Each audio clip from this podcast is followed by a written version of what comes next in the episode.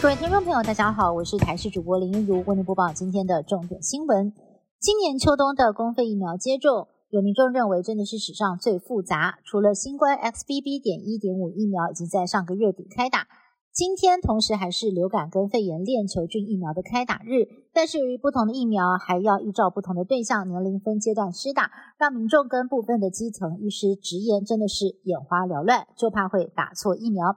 健保署指出，目前也在整合医疗资讯系统，未来呢将会透过这个平台让民众掌握自费跟公费疫苗接种的情况。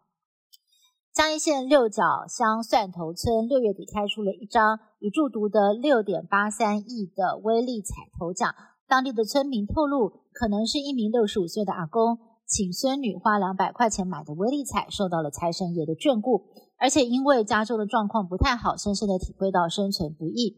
在担心人身安全而搬家前，还先捐出了一笔奖金，帮助当地的中低收入户以及独居老人等等，善举因此传了开来，令人觉得相当暖心。会有普发现金二点零版吗？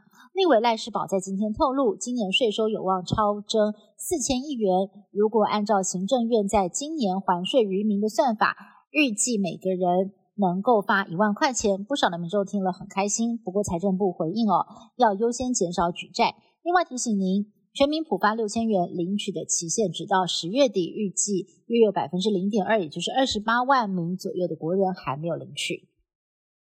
墨西哥有一间教堂在周日举行弥撒的时候，屋顶突然倒塌，当时大约有一百人参加活动。多数的人受困残骸底下，最后有十个人死亡，大约六十人受伤。死者当中包含了三名准备受洗的年幼孩童。初步推测是教堂的结构出了问题。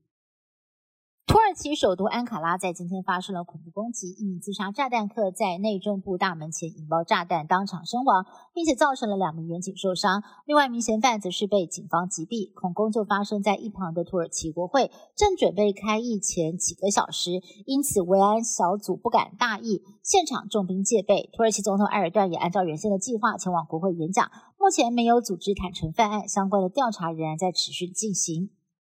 美国众议院三十号通过了临时支出法案，让美国联邦政府逃过了关门危机。当时靠着民主党让法案过关的众议院议长麦卡锡，随即迎来了共和党强硬派的逼宫，要罢黜他的议长职务。由于共和党在众院只有微弱多数，经不起叛乱，麦卡锡的命运几乎是完全的掌握在民主党的手中。以上新闻是台新闻部制作，感谢您的收听。更多新闻内容，请您持续锁定台视各界新闻以及台视新闻 YouTube 频道。